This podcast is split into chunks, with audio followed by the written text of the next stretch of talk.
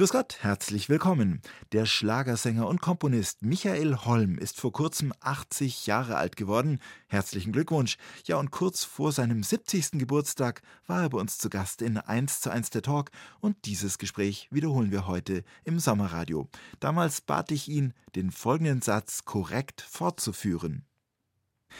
Was wirst du anfangen mit deiner Freiheit, die dir jetzt so kostbar erscheint, wie früher mit Freunden durch Bars und Kneipen ziehen, hä? Richtig. Aber wenn du das satt hast, glaubst du, das Glück liegt auf der Straße und du brauchst es nur aufzuheben, wenn dir danach zumute ist. Nein, nein, mein Freund. Hallo, Herr Bogdan. Eins zu eins. Eine Stunde, zwei Menschen. Achim Bogdan im Gespräch mit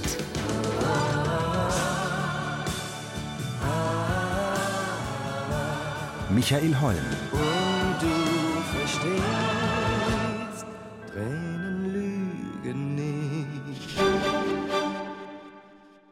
Hallo Michael Holm. Tränen lügen nicht, ein Klassiker der Moderne, muss man so sagen. Mhm, So kann man sagen, ja.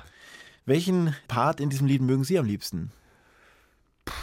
Eigentlich äh, gefällt mir diese Melodie, die hat mich von vornherein fasziniert und angesprochen.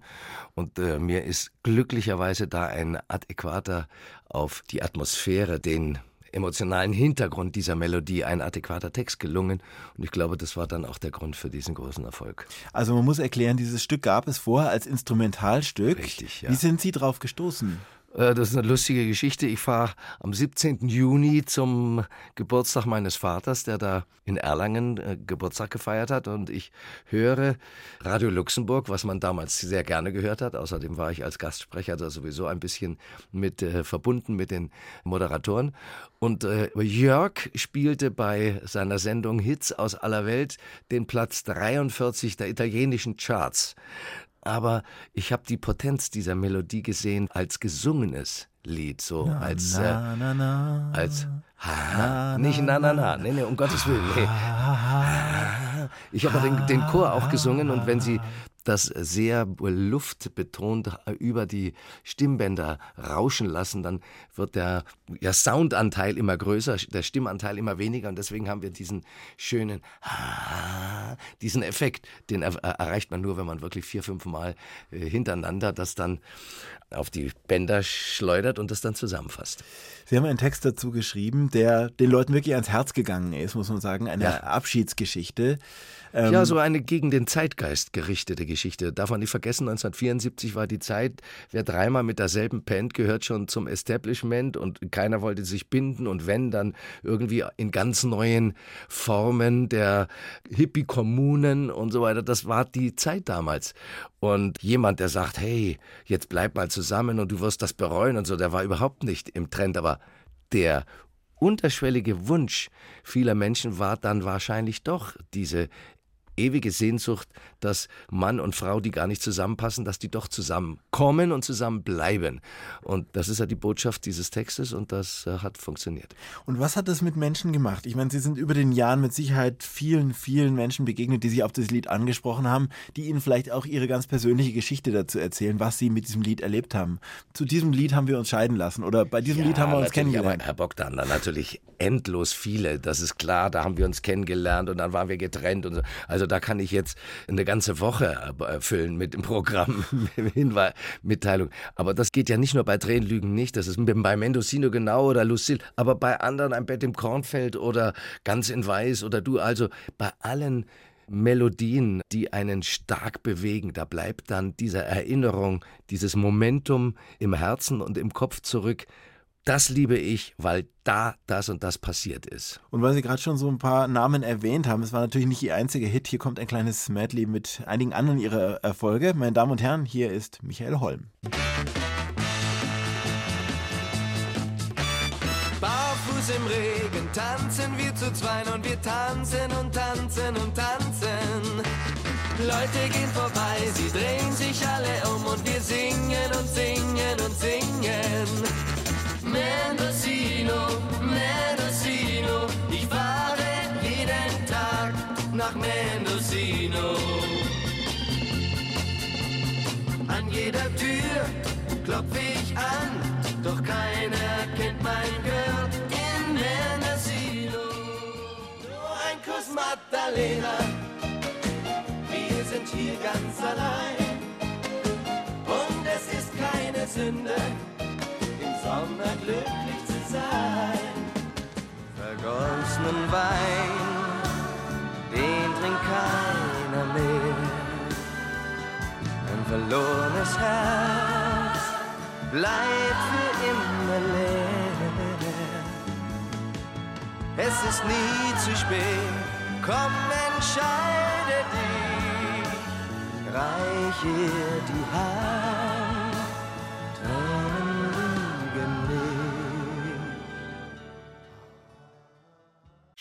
Schön traurig, sagte da Michael Holm heute bei uns zu Gast. Die Fans, die jetzt so zu Ihnen kommen, auch wenn Sie nach wie vor noch auftreten, sind das nur die Alten oder kommen da auch Junge dazu? Nein, nein, das ist wirklich gemischt von sieben bis 70. Das ist das Merkwürdige, das Phänomen ist ja, in, in den großen Schlagerzeiten gab es gar nicht diese Monster-Riesen Open Air, die heute mit Schlager gemacht werden und zwar mit richtig tollem Erfolg. Das liegt ein bisschen, glaube ich, an den 90er Jahren, als so das große Schlager-Revival angesteckt, wahrscheinlich durch Dreisat, da liefen dann wieder die Hitparaden. Auf einmal gab es überall in Deutschland Schlager-Revival und die beiden großen Prätendenten, das war eben der Gilder Horn und der Dieter Thomas Kuhn, die das dann auf die Veranstaltung in einem richtig Riesenrahmen hineingezogen haben. Gilder Horn, ich war dabei zum Beispiel, als er in Köln bei der Musexpo, hieß die, aufgedrückt, ja, bei Gildo, da werden dann schon 10, 12.000 kommen. Da waren es knappe 45.000 und jegliche Sicherheitsvorbereitungen waren natürlich beim Teufel und es war ein großartiges, tolles, emotionales Konzert. Man konnte auch nicht abbrechen, weil dann wäre das Chaos ausgebrochen. Gildo Horn, den Sie übrigens auch produziert den haben Den ich damals, produziert habe mit dem Album sagen. Danke, ja, sehr, sehr erfolgreich und mit dem ich sehr gerne, vor allen Dingen mit den Strümpfen, die seine Band waren, die Strümpfe und Gilde Horn, das war richtig eine wunderbare musikalische Einheit, ein Kraftwerk, ein musikalisches. Die Als haben den Schlager verrockt und genau das hat funktioniert und so habe ich das auch aufgenommen. Was haben Sie gemacht, Herr Holm, im Sommer 1973? Geschrieben, gesungen. Auf Touren, nehme ich mal an, war ich mit der Hitparade mit äh, Dieter Thomas Heck und vielen Kollegen. Dieter Thomas Heck. Ja. Zu Hause lag aber schon Waschkörbe voll mit Fanpost. Nein, das äh, ist immer gegangen nach Erlangen, die Fanpost, Erlangen-Gleiwitzer Straße. Da wohnten meine Eltern und da war schon gerade in den ersten drei, vier Jahren, als die Hitparade ja noch total hysterisch war und äh, man Hunderttausende von Karten und, ähm, und Briefen bekam, da war ein Zimmer voll mit Postsäcken mit äh, Autogrammwünschen. Und das heißt, der Sohn war nicht mehr da, sondern die Eltern hatten das äh, Kinderzimmer ja, ja, vom Sohn ja, ab und zu musste Post. ich ja da vorbeikommen, um dann äh, persönlich auch das ein oder andere zu beantworten und Autogramme schreiben. Das war ja eine Sklavenarbeit. Das war furchtbar eigentlich. Aber ansonsten hat man sich natürlich noch sehr darüber gefreut, dass man so erfolgreich ist. Wir springen noch weiter zurück in den Juli 43, zwei Jahre vor Kriegsende. Da wurde ein kleiner Junge in Stettin geboren, aber der hieß gar nicht Michael Holm. Richtig. Wie hieß er denn? Sagen Sie es dem Publikum, Sie wissen es. Lothar Walter. Ja. Also in dieser Zeit, als Sie noch nicht den Namen hatten, als Sie quasi noch mit Ihren Eltern ganz normal groß geworden sind. Sie hatten eine Zwillingsschwester und noch mehr Geschwister? Mhm. Wie viele? Wir waren fünf Kinder. Was war das für ein Leben in der Familie? Es war ein sehr musikalisches Leben. Wir sind aufgewachsen eigentlich die, von jüngster Jugend an singenderweise. Radio äh, gab es eigentlich kaum. Radio wurde ganz wenig gehört bei uns, Platten auch nicht, sondern wir haben selber Musik gemacht. Das lag dann auch daran, mein Vater, der sehr der klassischen Musik äh, verbunden war und vor allen Dingen der deutschen Klassik, also von Dieter von Dietersdorf über Mozart und äh, Später kam dann Vivaldi und Boccherini und so. Also die einfachere klassische Literatur haben wir durchgespielt. Ich äh, mit der Querflöte, meine Geschwister Geige, Bratsche, Cello. Und äh, wir haben sehr, sehr viel gesungen und gleich in der Mehrstimmigkeit. Und das kam mir dann später sehr zugute, dass ich also einem Stimme auch halten kann gegen alle anderen, die da antreten. Und mein erstes Geld, um das zu sagen, um da abzuschließen, mein erstes Geld habe ich verdient im Stimmbruch, da war ich 14 Jahre alt und hatte eine ganz tiefe Stimme und habe die Basspartie aus Anton Bruckners C-Moll-Messe gesungen. Und äh, da gab es ja dann noch äh, Bariton und äh, Alt und Sopran und Tenor und ein großer Chor und ein äh, philharmonisches Orchester, also 40 Mann. Und das alles ohne Mikro in der Martin-Luther-Kirche in Erlangen für die amerikanische Garnison übrigens. Und ich konnte damals, war damals so drin in der äh, Musik, dass ich, äh, das gab drei Proben, ich konnte vom Blatt also meinen Part äh, singen und habe dafür 450 Mark bekommen. Wow. Also das war ein Monatseinkommen von einem sehr gut verdienenden Menschen. Jetzt war ich dann natürlich extrem begeistert, dass ich mit meiner Singerei, dass ich da so viel Geld verdienen kann. Was hat denn der Papa beruflich gemacht? Vor und nach, Diplom-Ingenieur. vor und Äh, nach der Flucht, beide Male, oder? Ja, der war Diplom-Ingenieur und zwar bei Siemens und war dann in der, in, in der Kriegszeit in Norwegen bei der U-Boot-Waffe. Und dann über Siemens nach Erlangen Über gekommen. Siemens nach klassische- Erlangen, der klassische klassische Geschichte. Weg, ja, und dann auch wieder nach dem Abitur in Erlangen, sowohl in Berlin jahrelang, also von 63 bis 1970 in Berlin gewohnt und von 1970 bis eigentlich 1989 in München und von 89 bis in die heutige Zeit in Weilheim, Oberbayern ansässig. Aber haben Sie noch so ein bisschen so ein Herz für Franken? Definitiv. Also, weil die fränkische Mentalität ist so eine reduzierte, sehr herzliche, aber zurückhaltende. Der Franke, der drängt sich nicht nach vorne und äh, hat auch eine herrliche Art von Beispiel, wenn in Oberbayern, wenn du sagst, wie geht's denn so? Passt schon. Das heißt auf Oberbayerisch, mir geht's scheiße. Ja? auf Fränkisch heißt es, passt schon, wenn, wenn dir was sehr gut gefällt. Na, wie war's denn? Passt schon. Das ist also eine ganz, oder, Das höchste Lob. Das höchste Lob. Und wenn der Franke dann etwas nicht gefällt, dann sagt er, der Oberbayer sagt, das war ein richtiger Scheiß. Und der Franke sagt dann, Murmameng. Das muss man mögen. Aber er sagt nicht grundsätzlich, dass es nun schlecht war. Ihm hat's halt nicht zugehört. Das muss man mögen, um es gut zu finden. Murmameng. Also sie hat Franken offensichtlich schon geprägt irgendwie. Ja, die fränkische Schweiz, natürlich die Jugendzeit und die Teenagerzeit in Erlangen und äh, auf dem Berg oben. auf dem Berg und äh, Walwala und die fränkische Schweiz erradelt und erwandert. Das war schon sehr, sehr gemütlich und Erlangen war ja auch eine sehr studentenorientierte Stadt durch die Universität. Und ich mit meinen älteren Schwestern, die dann auch immer irgendwelche Freunde hatten, da war eigentlich bei uns immer sehr viel Leben und Party. Und äh, damals auch schon fing das an dann mit der etwas moderner. Da gab es einen Plattenspieler, den wir hatten, den musste man allerdings alle drei Platten aufziehen. Und da wurde dann halt Freunde und Bekannte, Gäste brachten dann Platten mit und ich war dann derjenige, der das aufzog und habe dann auch eisenhart nur das gespielt, was mir gefallen hat. Wenn dann Wünsche kamen, sagen, Moment, ich ziehe hier auf, ich entscheide, welche Musik. Und was lief denn dann?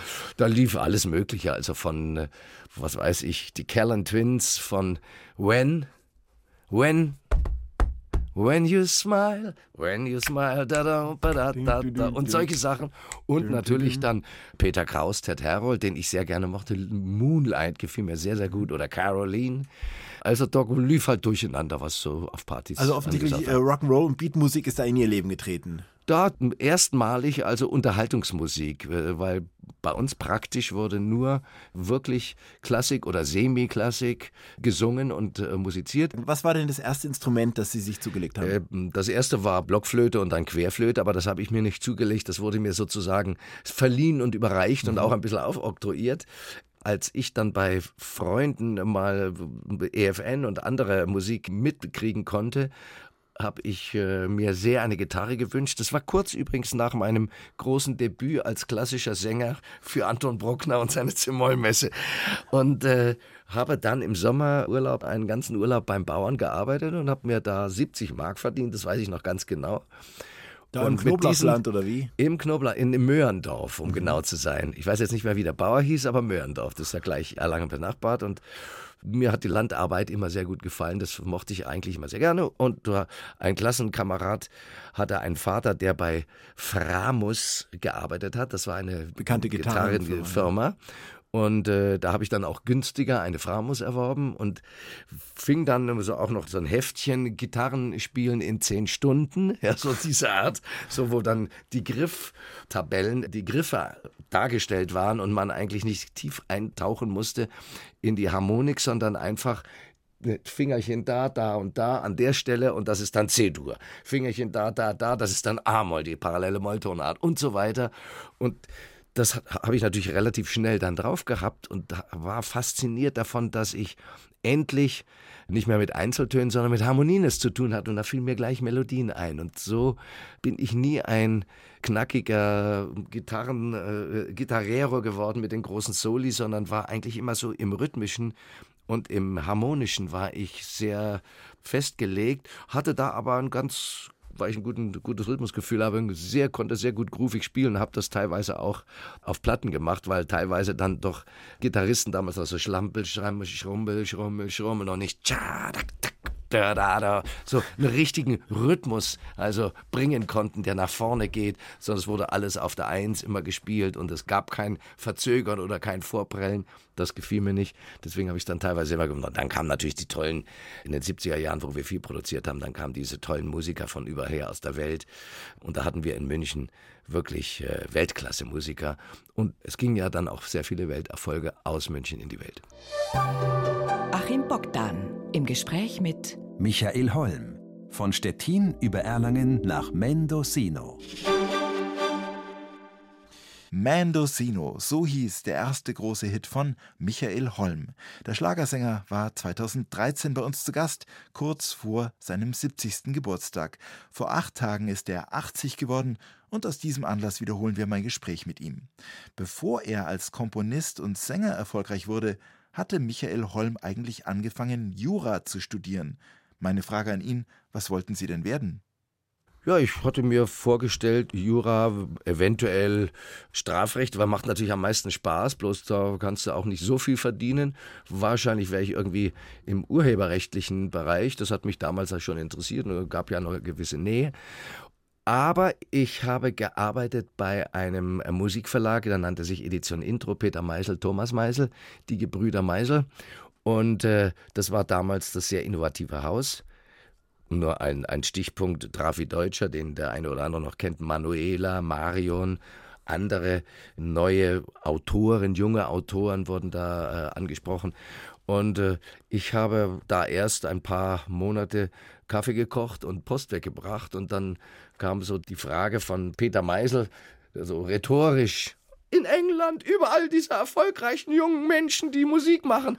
Warum schreibst du eigentlich keine, so eine, keine Musik? Ja, eigentlich eine rhetorische Frage, war gar nicht ernst gemeint. Ja, ja wieso? Ja, ich habe ich hab auch was geschrieben. Man war ja damals auch noch so erzogen, mehr sein als scheinen und sich nach vorne drängen. Wenn der mich nicht gefragt hätte, hätte ich nie gesagt, ich habe auch schon mal was geschrieben. Aber er hatte mich gefragt und dann habe ich halt drei Titel vorgespielt. Dann wurde es ganz leise im Raume die drei Titel von den 200, die von denen ich dachte, sie wären wohl das attraktivste, was ich bis dato geschaffen habe. Und da wurde es dann ganz ruhig und dann kam Irmi, komm doch mal, die Sekretärin mit dem, mit dem Vertrag. Und am nächsten Tag war ich dann schon in der glücklichen Situation, dass man mir den Kaffee gebracht hat. Oder, oder wenn ich Post gekriegt hätte, hätte man sie mir auch gebracht. Aber das war nicht der Fall. Und von da ab war ich da Autor. Und ein Titel, den ich mit 15 äh, Jahren gemacht, habe ich so eine traurige kleine Melodie, die dann aufgenommen wurde äh, und weltweit veröffentlicht wurde, aber irgendwie nirgendwo realisiert hat, außer in Japan. Da hat man diese Melodie, weil sie so moll und traurig war, die Japaner lieben das, hat man die genommen als Titelmelodie für einen Film. Und dadurch wurde das ein Millionenseller mit über 20 Versionen. Tokio, also in Symphonieorchester und gesungen. Also das Tränen lügen nicht. Das war ja auch eine Instrumentalnummer. Die Japaner haben mir das vorgemacht, dass man Instrumentalnummern durchaus auch betexten und singen kann. War also riesig erfolgreich. Und da hatte ich das erste Mal so dieses großartige Gefühl, erfolgreich zu sein. Und keiner wusste das. Was, was war das Schönste? Ich bin geschwebt, zehn Zentimeter über dem Boden und dachte mir, Mensch, ja, ich bin jemand, ich habe eine Million in Japan verkauft. Und keiner wusste das. Toll. Fand ich also sehr, sehr, sehr geil. Haben Sie denn sofort das Studium dann gekippt oder haben Sie noch ein bisschen weiter? Nein, nein, nein. Das habe ich zwei, drei Jahre noch weitergezogen. Aber dann mehr oder weniger hat sich herausgestellt, dass ich sehr viel mehr Spaß äh, hatte am Schreiben, dann so Leute wie den Giorgio Moroder praktisch zu dem Verlag gebracht habe. Wir haben dann auch die ersten Erfolge geschrieben, ich sprenge alle Ketten. Also ein ganz dann, bekannter Musiker, Produzent aus Südtirol ja, ursprünglich, inzwischen Welterfolge ja, mit Diskomusik. Ja, ja, eine Legende, der, also einer der größten, aber unter den ersten zehn erfolgreichen Autoren nach dem Zweiten Weltkrieg. Das steht fest. Also ein richtiger Großschreiber.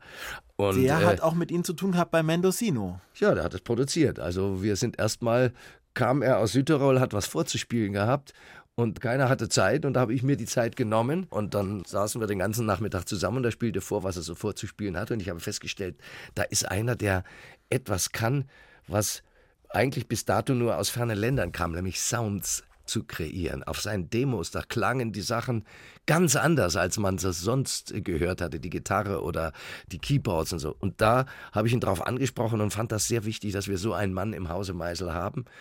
Giorgio war dann, kriegte dann einen Vertrag beim Meisel für ganz kleines Geld und musste den Tape-Operator spielen in einem Demostudio, ungefähr vier Quadratmeter groß. Da saß also Giorgio den ganzen Tag und musste da die teilweise sehr talentfreien äh, Herrschaften, die da vorgespielt haben bei Meisel, äh, fahren und aufnehmen. Aber des Nachts war er natürlich unabhängig und da hat er dann fantastische Demos gemacht. Und ich habe ihm damals für Ricky Shane diese Zeile gegeben, weil ich hatte die Zeile, ich sprenge alle Ketten. Und Giorgio meinte gleich, das ist gut und kam am nächsten Tag mit der fertigen Demo und der fertigen Melodie und ich musste den Text nur noch fertig schreiben. Ich hatte ihm gegeben, ich sprenge alle Ketten und sage nein, nein, nein, nein, nein. Das war das, was er hatte als Schema und darauf hat er dann die ganze Nummer geschrieben. Ich am nächsten Tag den Titel fertig gemacht und dann hat man dieses Demo was er zu Hause in seinem Wohnklo gespielt hat, in der Toilette irgendwie für die interessanten Sound der Gitarre, die Gitarre aufgenommen. Das Schlagzeug war Pappkarton vollgestopft und an gewissen Stellen hat er dann hingeschlagen. Also wirklich Keyboard auch so zusammengebastelt. Aber das muss man sich mal anhören. Das ist in seinem Wohnklo, wie wir das seine kleine Wohnung nannten, entstanden und es ist ein Riesenhit geworden. Ich sprenge alle Ketten mit Ricky Shane. Kommen wir nochmal zu Mendocino. Es war Ihr Text? Ja. Mendocino, die Mendocino, Geschichte. da kam Giorgio Moroder im Übrigen. Der rief mich an, du musst nach München kommen, du musst was singen. Und ich war eigentlich so mehr, mehr auf, dem, auf dem Trip, ich sollte produzieren und schreiben und nicht singen, weil meine Singerei bis dato nicht sehr erfolgreich gewesen war. Zwei, drei Tage später sind wir ins Studio gegangen und äh, haben den Titel aufgenommen. Der kam dann Anfang März 1969 raus und äh, ja, ist dann also nach vorne marschiert in einer Art und Weise, wie ich das bis dato nie erleben durfte, höchstens als Autor, jetzt auch mal als Sänger. Sehr schönes Gefühl. Was hat sich denn da verändert? Auf einmal waren Sie äh, überall im Fernsehen, im Radio. Die Leute haben Sie natürlich auch wiedererkannt. Was hat sich denn da in Ihrem Leben verändert? Erstmal haben mich die Leute nicht wiedererkannt, weil ich eigentlich durchs Radio gekommen bin. Da hatten wir schon über eine halbe Million verkauft von Mendocino. Da war ich erst in der Hitparade zugegen. Also es ist über den Rundfunk gekommen und keine Sau kannte mich. Eine kleine Anekdote. Bevor der Erfolg war, hatte ein Promoter eine kleine Tour gemacht mit Michael Holm und, und jetzt fangen Sie an, Burst Control, also deutscher Underground, hat mich begleitet und zwar in den Versteigerungshallen der Holledau. Acht Tage, jeden Tag Michael Holm äh, mit Auftritt, ja. Und es war damals so, da ist man da halt hingefahren und äh, jetzt war dieses Mendocino so groß, dass ich natürlich da ankam und mich die Leute gar nicht reingelassen haben, weil da standen immer noch Tausende draußen, die wollten rein. Und ich ich muss da rein, ja, wir müssen da alle rein. Ja, ich bin aber der Michael Holm, ja, und ich bin der Rex Gildo und ich bin der Roy Black. Ja, da kamen dann alles die knackigen Buben, also da konnte ich mich auch nicht durchwühlen. Und dann musste man, das war gar nicht so einfach, da musste man erstmal ins nächste Ort fahren, es gab noch keine Handys, den Veranstalter anrufen, das heißt, die Mutter des Veranstalters da, die hat dann ihren Sohn in der Halle informiert, dass da ein paar Jungs mit breitem Kreuz rauskommen und mich überhaupt reinlotsen in die in die entsprechende äh, Geschichte. Und das war da so in der Halle, da hätten eigentlich 1200 drin sein dürfen. Da waren dann 2500 Menschen oder 3000 drin und draußen standen noch 3000. Da hat man dann alles aufgemacht und so. Das war wie eine Volksbewegung. Und damals gab es eben dieses reine, totale, wahnsinnige Chaos. Da hingen einige so, so über an den Balustraden. Wenn die losgelassen hätten, wären sie zehn Meter runtergefallen. Also totaler Wahnsinn. Aber es ist nichts passiert und es war eine ganz gloriose, wunderbare Geschichte. Die Tour in der Holledau, die acht Tage. Aber wann sind Sie denn wiedererkannt worden? Ja, dann, sobald die Hitparade einsetzte, dann fing das an. Ja. Und was hat sich für Sie dann im Leben verändert? Ja, da erstmal hat sich eins verändert, dass ich ganz schnell eine Privatnummer brauchte, weil Tag und Nacht irgendwelche kichernden, ernsten oder beschwingten Menschen angerufen haben und mich nach meiner Lieblingsblume oder Dingsblume oder nach Lieblingsgericht oder irgendwelchen Schwachsinn gefragt haben. Das ist ja die ersten drei, vier Tage ganz lustig, aber dann wird es extrem äh, nervig und da habe ich dann eine Privatnummer beantragen müssen. Die habe ich dann auch gekriegt und dann hat sich das normalisiert und äh, ansonsten ich freue mich über die Begeisterung der Fans. Ich lebe davon. Wo keine Fanbegeisterung, da ist auch kein Erfolg. Sie hatten so einen ganz bestimmten Look damals. Sie hatten so ein Seidentuch oft, ja. Sataranzüge. Mhm. Wer hat mhm. sich das ausgedacht, diese Optik? Das hat sich ausgedacht meine damalige Freundin. Wir waren also ein paar Jahre befreundet, die Petra Stradal. Und äh, die war Fotomodell und äh, hat für Betty Barclay, so eine sehr mädchenhafte, entzückende Mode, hat sie immer vorgeführt und hatte da eben so ein Gefühl und hat mich, du musst die Jacke und das Ding und du das meinst, dann sind keine Probleme. Man hat mir das dann praktisch gut geschrieben, dass ich da also große Ahnung hätte und, und das habe ich dann auch so in dieser Stilistik weiter durchgezogen. Aber die kam von meiner Freundin Petra. Und wie ging es denn hinter den Kulissen von der ZDF-Hitparade zu? Sie haben vorher schon Dieter Thomas Heck erwähnt, das war eine Sendung, die du damals Einschaltquoten, die kann sich heute kein Mensch mehr vorstellen. Ja, das waren die ganze Republik saß 60, vom Fernseher. 70 Prozent, das gibt es heute nicht mehr. Ja. Also also bei 10 oder 12 Millionen, da wäre der Dieter also in Ohnmacht gefallen vor Enttäuschung. Ja? Das sind heute die, die Superquoten. Es war eine sehr angenehme und äh, kollegiale, äh, kollegiales Verhältnis, weil der Markt war riesengroß und wir alle wussten, es bringt mir gar nichts, wenn der Roy Black eine scheiß Nummer hat und ich eine scheiß Nummer. Haben wir beide Flops. Und wenn er einen Hit hat und ich habe einen, dann haben wir beide Hits. Also es gab da nicht die Vorstellung, der eine Erfolg nimmt dem anderen etwas weg, weil es tatsächlich so war. Wenn sich das in den Charts auch nicht so ausgedrückt hatte, da wurden deutsche Erfolge ein bisschen heruntergespielt.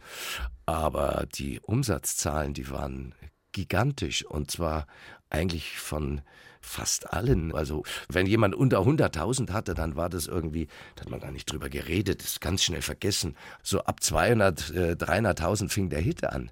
Wirklich Zeiten, in denen man als Verleger, Textdichter, Komponist, Produzent oder Sänger oder Musiker äh, tolle Karten hatte und gerade hier in München, das hat sich an den 70er Jahren zu der Musikstadt in Europa, ja zur zweitgrößten der Welt entwickelt.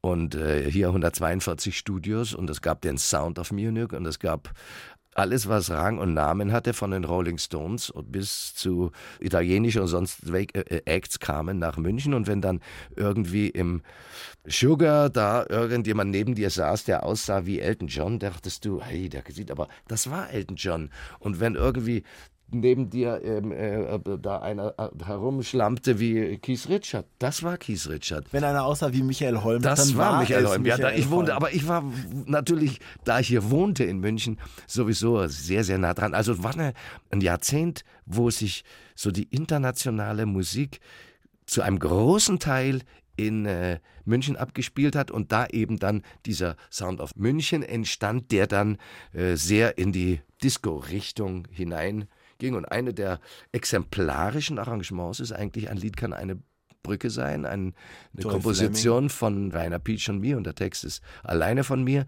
Und da hat der Rainer Peach eigentlich die Stilelemente, die dann später die Disco-Musik ausgemacht haben, die hat er da exemplarisch vorgeführt und nie wieder danach immer gesagt, Mensch, alle anderen machen Millionen. Ach, das ist Plastik. Sage ich, aber man kann das ja weiterentwickeln und so. Aber er war da irgendwie nicht zu bewegen.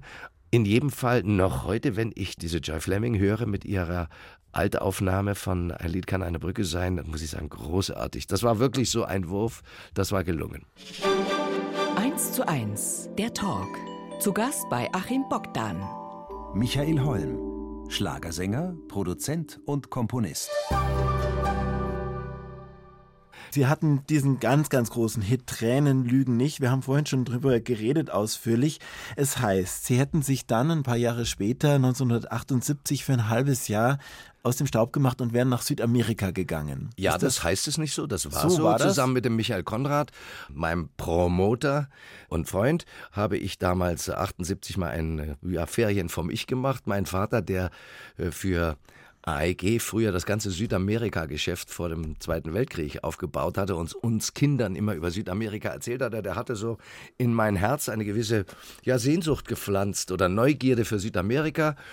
Ich hatte Latein in der Schule gehabt, deswegen war es für mich nicht so schwer, Spanischunterricht zu nehmen. Und der Michael Konrad, mein Promoter, der teilte dieses Interesse auch, haben wir gesagt, dann tun wir uns doch zusammen und sind sieben Monate durch Südamerika gefahren. Und es war mit die beste Zeit in meinem Leben und hat dann auch so dieses Lebensgefühl, diese große Freude, diese tolle Zeit, die hat dann dazu geführt, dass mir im Kopf so eine Melodie, Rhythmus und Soundidee sich äh, entwickelt hat. Die äh, nannte ich dann später Cusco. Die war dann in äh, den 80er Jahren als äh, mein Erfolg als Sänger sehr limitiert war, war die dann erfolgreich erst in Japan und Südkorea und Ende der 80er Jahre, im Jahr 87 beginnend, war ich dann richtig gut erfolgreich in Amerika, bis eigentlich ins Jahr 2002, als dann die Downloads, die kostenlosen, illegalen, die waren dann das Ende für Cusco und für viele andere musikalische Bemühungen, aber so ist es halt. Wir hören mal da im Hintergrund ein bisschen Musik von Cusco, ja. ein Stück Maya Tempel, so hat sich das angehört. Also sehr entspannte Musik eigentlich. Für welche? Manche Titel ja, manche nicht. Also das geht schon, da sind schon einige sehr aufregende äh, ähm, äh, Titel dabei. Aber dieser ist äh, aus, dem, aus dem Album Apurimak 2 äh, ein sehr glückliches Album für uns, war ein Titel daraus, Montezuma, der erste Titel, der wurde von der Budweiser Brauerei als Werbejingle benutzt, ein Jahr lang from Coast to Coast. Und das hat natürlich dann die Albumumsätze äh, auch extrem beflügelt. Also die 90er Jahre waren in äh, Amerika für mich sehr, sehr, sehr erfolgreich, was äh, Cusco anging. Und da, das war eigentlich auch das Einzige, was ich da musikalisch ähm, neu gemacht habe, außer dass ich den Gildo Horn kennengelernt hatte und äh, dann äh, mit Gildo das Album Danke aufgenommen habe. Aber jetzt wollen wir mal nicht zu schnell in die Zukunft springen, weil ich das natürlich schon sehr interessant finde. Als Sie wieder da waren, haben Sie nach einem Bauernhof gesucht. Sie wollten offensichtlich unbedingt auf dem Bauernhof leben. Ja, das kommt noch so aus meiner Jugendzeit, wo ich mit meinem Vater dann immer aufs Land gefahren bin. Da kommt diese Affinität. Und außerdem, dass ich seit meinem 13. Lebensjahr Reiter bin. Daher kommt dann die Freude am, am Land und an Tieren und auch an einem Bauernstand. Ich habe gelesen, Sie haben 340 Höfe besichtigt, bis es geklappt hat. So ungefähr, ja. Wir haben uns schon aufgeteilt. Haben. Ja, ja, meine jetzige Frau, damalige äh, Freundin, wir haben uns dann aufgeteilt. So teilweise am Samstag, du fährst dahin, ich dahin und dann noch da und da und dann treffen wir uns wieder da.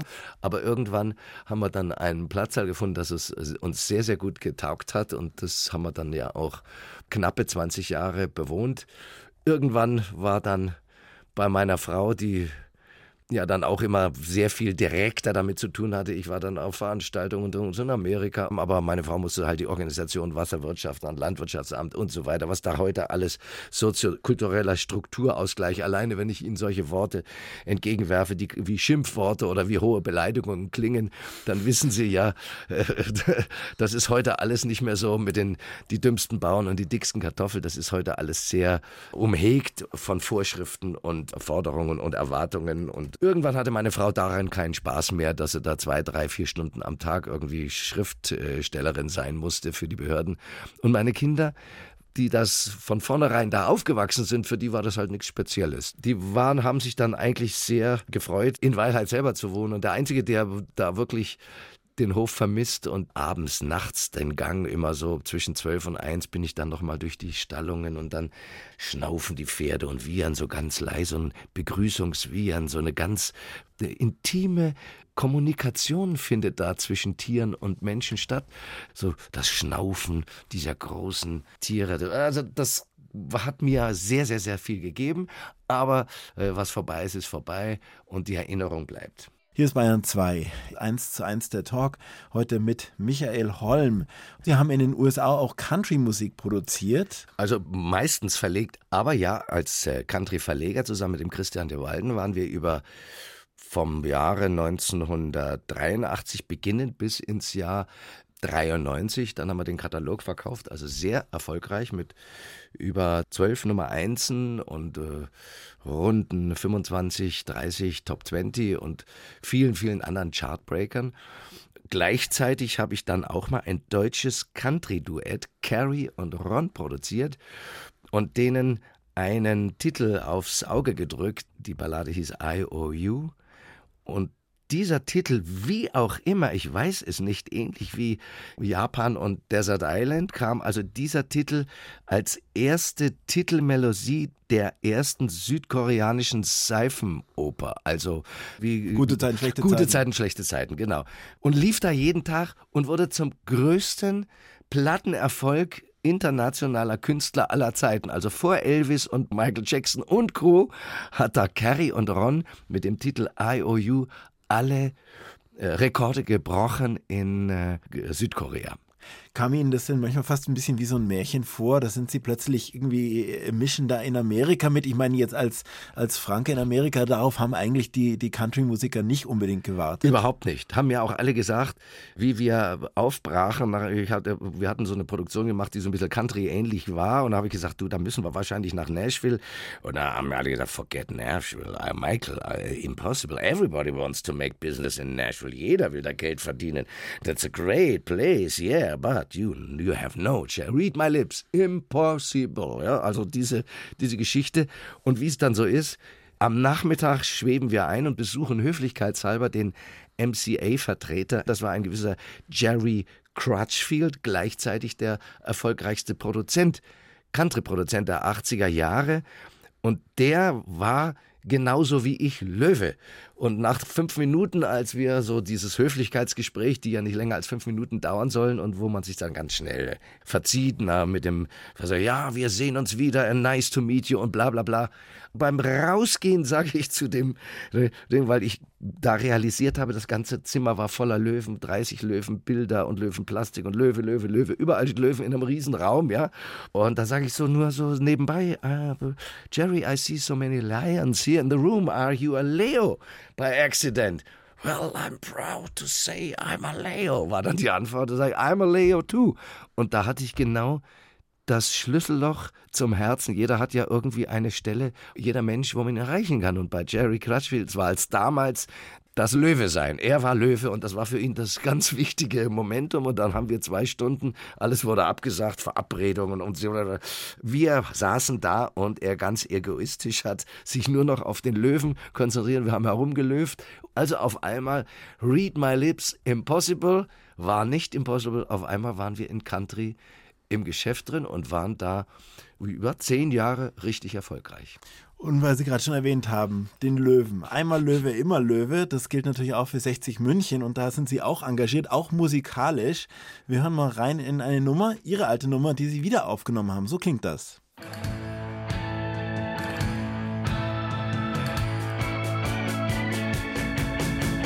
Auf der Straße zum 60er Stadion, da stand eine schöne Frau mit blauem Schale. Ich hielt an, fragte wohin. Sie sagte, bitte nimm mich mit zum Pokalfinale. Wir fuhren und sprachen vom Schicksal der Löwen, von großen Zeiten, Niederlagen und Siegen. Mhm. Ich spürte, sie fühlt genauso wie ich. Und darum zwei zusammengeblieben.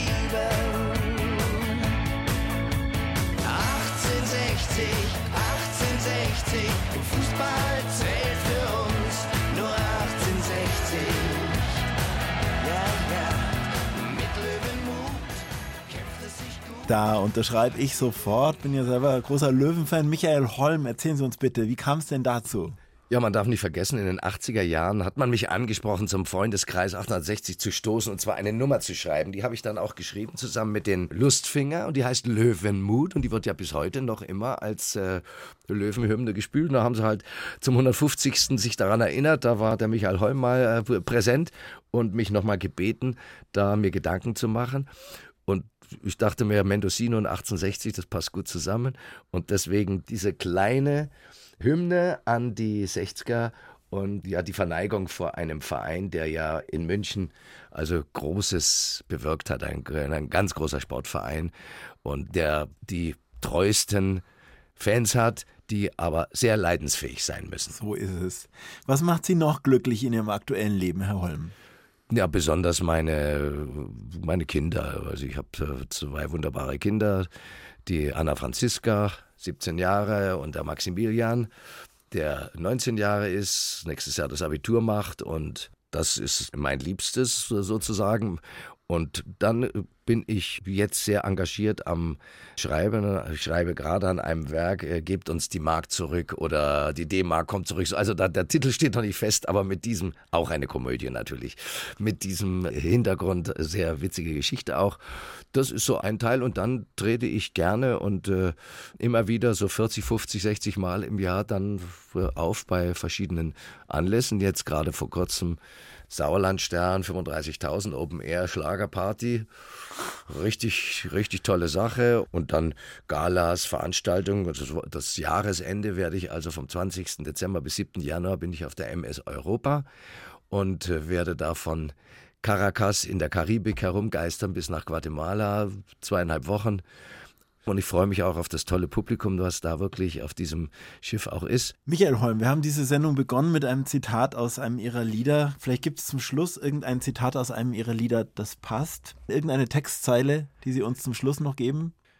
Es gibt tausend Wege durchs Leben, aber nur einer führt zu dir. Michael Holm im Juli 2013 vor kurzem ist er 80 geworden und hat auch eine Autobiografie veröffentlicht. Rückkehr nach Mendocino lautet der Titel, erschienen im Verlag Hoffmann und Campe. Das Gespräch aus der vergangenen Stunde mit ihm gibt es auch als Podcast in der ARD Audiothek.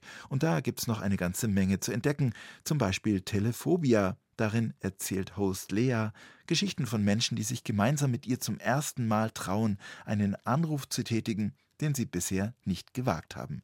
Sie unternehmen mit diesem Podcast eine Zeitreise in die Vergangenheit und dort erfahren Sie auch die Geschichte hinter dem Anruf. Zu finden in der ARD Audiothek und überall, wo es Podcasts gibt. Achim Bogdan sagt Danke für die Aufmerksamkeit. Alles Gute.